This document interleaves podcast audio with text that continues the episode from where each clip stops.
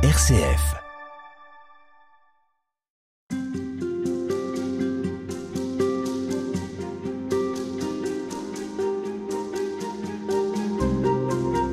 Dans l'encyclique Laudato Si du pape François, sœur Hélène Noisette, la notion d'espérance est euh, en filigrane, enfin elle est, elle est présente même lorsque euh, un état des lieux assez euh, inquiétant est fait. De toute façon, comment ne, pourrait-il ne pas être inquiétant? Cette espérance, c'est c'est la méthode Coué ou c'est autre chose? C'est autre chose. Alors qu'est-ce que c'est? Je crois que L'espérance, il me semble que qu'elle est un, équilibre entre. Elle n'est pas un espoir facile, je vais plutôt le, dire comme ça. Je crois que par rapport à la, crise écologique, euh, il s'agit sûrement pas, notre espérance chrétienne n'est sûrement pas une manière de dire euh, ça va aller, ça, va, aller, ça va aller, voilà.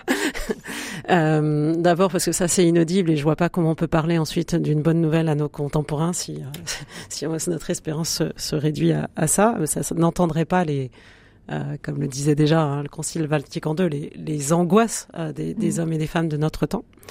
Euh, donc c'est sûrement pas une consolation facile. Alors ça s'enracine dans quoi? Ça s'enracine, au fond, ça, je crois que notre espérance chrétienne, elle est toujours une, espérance euh, à la lumière du, du mystère pascal, de, de, la mort et de la résurrection euh, du Christ. C'est-à-dire qu'elle elle est justement une, un espoir facile, ce serait un espoir qui n'irait qu'il y a de la mort euh, or, c'est clair, il y a de la souffrance, il y a de la mort, et déjà euh, être avec nos contemporains, tenir une espérance avec eux, c'est déjà reconnaître la souffrance vécue euh, par beaucoup, par les plus pauvres d'abord, devant les premiers, les victimes de la crise écologique, les créatures non humaines aussi. donc c'est reconnaître cette part de mort, cette part de mort qui est le résultat d'un péché, parce que le, le, péché conduit à la mort et qu'il y a y a du péché, parce qu'il y a de l'égoïsme dans cette crise écologique. Euh, c'est aussi reconnaître qu'il y, y a, quelque chose qui doit mourir. Euh, aller trop vite vers euh, ça va bien aller, ça serait, ça serait aussi une manière de, de nier qu'il y a des vraies transformations à faire, qu'il y a des changements à vivre et, et qu'il y a, oui, quelque chose de notre système économique, de notre, de notre manière de vivre aujourd'hui qui doit, qui doit mourir. Euh, même si voilà, on, l'a dit, hein, c'est pas c'est pas simple. Il y a une part de renoncement, enfin quelque chose qui qui doit mourir pour. Mais voilà, ça ne s'arrête pas à la mort, sinon ce ne serait plus de l'espérance pour... Euh, pour que quelque chose d'autre puisse advenir dans la foi que que la vie euh, peut traverser cette mort-là, ces morts-là, et qu'il y a encore du, du, possible, du nouveau possible, euh, qu'il y a encore euh, de la vie possible, mais certainement à travers, de fait, quelque chose qui est de l'ordre d'un mystère pascal pour l'humanité, pour la création en, ce moment. Et donc le mystère pascal, c'est un, un, anéantissement apparent, ou peut-être réel d'ailleurs? Euh, oui. Non, il n'est pas, il n'est pas apparent. non, il n'est pas C'est un vrai anéantissement, mais mais qui est porteur de vie. Oui, alors. Euh... Alors concrètement, pour euh, ce qui nous concerne là et ce qui nous occupe, à savoir euh, cette crise sans précédent, qu'est-ce que ça peut signifier? Pour moi, ce que ce que ça signifie, c'est, c'est, je l'espère, non pas un anéantissement de, de, de toute l'humanité, ça reste une hypothèse. Hein. Euh, alors, ma foi me dit que cet anéantissement, il ne sera pas la fin de tout, euh, et que j'espère non pas un anéantissement de l'humanité, mais un anéantissement de d'un système. De, d'un, oui, d'un système ou de ce qui est euh, de ce qui est devenu aberrant dans, dans notre manière de dans, dans notre dans notre libéralisme économique dérégulé, dans notre manière d'envisager effectivement notre système économique basé uniquement sur la croissance et le profit. Alors même que voilà, oui, la, la croissance et, et, le profit et une croissance qui on le sait bien, qui n'est pas tenable. Enfin, la, croissance verte, le pape François n'a pas, peur de dire que c'est un leurre. Euh, il peut y avoir une part de croissance découplée d'émissions de gaz à effet de serre, mais ça ne suffit pas. C'est une remise en cause beaucoup plus profonde de, euh, euh notre manière d'envisager le, bien-être d'une société qui n'est pas euh, une accumulation de richesses simplement, surtout si cette richesse ne va qu'au plus, plus riche déjà de la société et ne fait qu'augmenter des inégalités qui, on le sait, augmentent la crise écologique.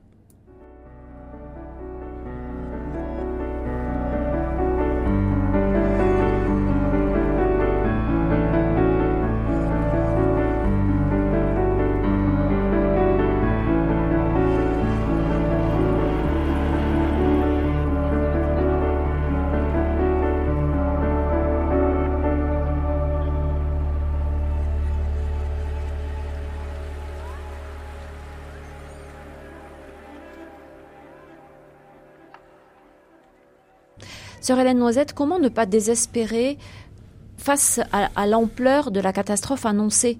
On pourrait euh, penser que nos gestes quotidiens, nos petits efforts ou nos grands efforts euh, sont totalement dérisoires face euh, au peu de, mobilisation de certains pays qui sont parmi les plus pollueurs et qui, par exemple, ne trouvent pas utile de participer à, la COP qui est en train de se, passer actuellement. Pour, pour ne pas désespérer, euh, deux choses sont vraiment importantes. C'est, c'est de ne pas rester seul et de se mettre à agir. C'est les psychologues en particulier qui voilà qui étudient ce, ce phénomène d'angoisse, d'anxiété devant la, la, crise écologique euh, disent bien que c'est deux, deux chemins pour sortir de, de cette angoisse. Je crois, même si même si notre action est elle est forcément limitée, elle est forcément dès qu'on voilà se mettre en mouvement, se mettre en action et avec d'autres, c'est déjà un chemin pour sortir de, cette angoisse, même si euh, bien sûr il y a une inquiétude qui persiste. Est, mais, mais par rapport à, un éventuel désespoir, euh, le fameux à quoi bon finalement euh, faire des efforts alors que les grandes puissances euh, ne trouvent pas utile d'en faire ou en tout cas ne sont pas prêtes à en faire. Alors pour moi là, là effectivement la, la réponse elle est elle est dans la foi. Je suis très admirative d'amis euh, très engagés sur le plan écologique et qui n'ont pas la foi parce que je, je trouve qu'ils ont une capacité de, de, de, résister, de tenir, voilà, qui alors qui même le respect. oui, qui force le respect, surtout si l'espérance n'est que dans l'action de, de l'homme. Au fond, moi, je, je on l'a évoqué. Qu'est-ce qui vous fait tenir dans, dans, dans, une autre émission hein. C'est pour moi ce qui ce qui me fait tenir, c'est euh, effectivement de, de, de penser que de penser, de croire, euh, que nous sommes convoqués au changement et qu'en même temps, le résultat ne dépend pas euh, de l'humanité seule. Euh, et que voilà, il y a une promesse de vie, une promesse qui est faite que, que la mort, que la violence, que la destruction n'est pas le dernier mot, et, et, que, et que c'est cela qui, qui me fait tenir, même si je ne sais pas bien comment cela, qui le saurait, comment cela se réalisera, mais au fond que tout acte bon, tout acte fait par amour, euh, que ce soit éteindre une lumière, effectivement, si c'est fait par souci de l'autre, si c'est fait par souci de la création ou aider euh, une personne en difficulté, euh, tous ces actes-là ont un, potentiel que, que Dieu assume et que c'est ça qu'il peut ressusciter, c'est ça qu'il peut transfigurer. c'est ça qui prépare la création nouvelle, les cieux nouveaux, la terre nouvelle que nous croyons auquel nous, enfin, que nous attendons, qui n'est pas simplement notre monde actuel, simplement sauvé de la crise écologique, j'ai envie de dire, mais qui est tout ce qui est vécu de beau, de bon, aujourd'hui, qui peut être transfiguré, qui prépare ces cieux nouveaux. Est-ce que Dieu nous a promis quelque chose qui nous permet aussi de croire dans la vie plus forte que la mort? Oui, bien sûr, il nous l'a, il nous l'a promis. Non par, seulement il nous l'a promis, par la résurrection du Christ. Euh, croire en, en, la résurrection, c'est croire au fond que c'est bien que la mort peut être traversée. Donc, c'est, encore une fois, hein, il n'y a pas de mort, qu'il n'y a pas de traversée, mais mais que c'est pas le dernier mot. Et puis cette résurrection du, Christ, c'est une résurrection. Euh, alors les, les, les évangiles, les, ne savent pas très bien comment dire, mais ils disent ben on l'a vu vivant. Voilà, il a mangé du poisson avec nous. On a vu son corps à la fois marqué par les douleurs de la passion et en même temps euh, euh, transfiguré, pas tout à fait reconnaissable. Et, ça, ça, dit bien que c'est c'est d'abord toute la création qui, qui la dimension même charnelle euh, qui est ressuscitée. C'est pas simplement un esprit. Et puis que le, Christ ressuscité, le, le pape François dit les, prémices, le gage de, la création qui est appelée elle aussi à, la résurrection. C'est un, une partie de l'univers matériel qui est déjà entré dans, la vie divine. Et ce gage de, la création transfigurée qui, apparaît avec avec la résurrection, c'est aussi, la, enfin, pardon, la résurrection du Christ, c'est aussi, voilà, il est, il est à la fois tout autre et le même. Et, et ça, ça, je crois que moi, ça m'aide à, à, penser euh, cette terre nouvelle. Alors, c'est pas une terre autre, je crois, euh, au sens de, bah, il y aurait la création aujourd'hui. Euh, bon, on en a fait n'importe quoi, ça va pas, on fout ça à la poubelle, et puis Dieu va préparer une autre création. Euh, je crois pas que ce soit ça. C'est bien la même. C'est bien la même.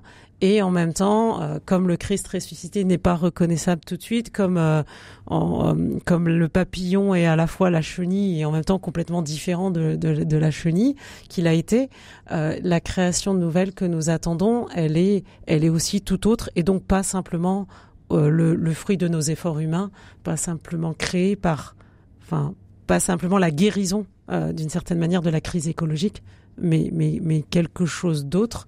Et en même temps, ce quelque chose d'autre n'est pas déconnecté de ce que nous vivons aujourd'hui, n'est pas déconnecté de, de, ce que nous essayons de faire aujourd'hui. C'est aussi de notre responsabilité. Oui, c'est notre responsabilité et en même temps, c'est un saut qui, qui, est garanti, si j'ai envie de dire, euh, par, par Dieu seul.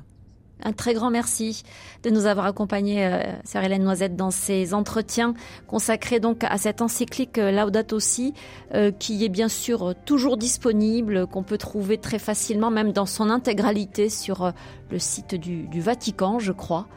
Euh, un très grand merci. Merci également à Hugo Vincent qui était à la technique, ainsi qu'à Pierre-Henri Paget.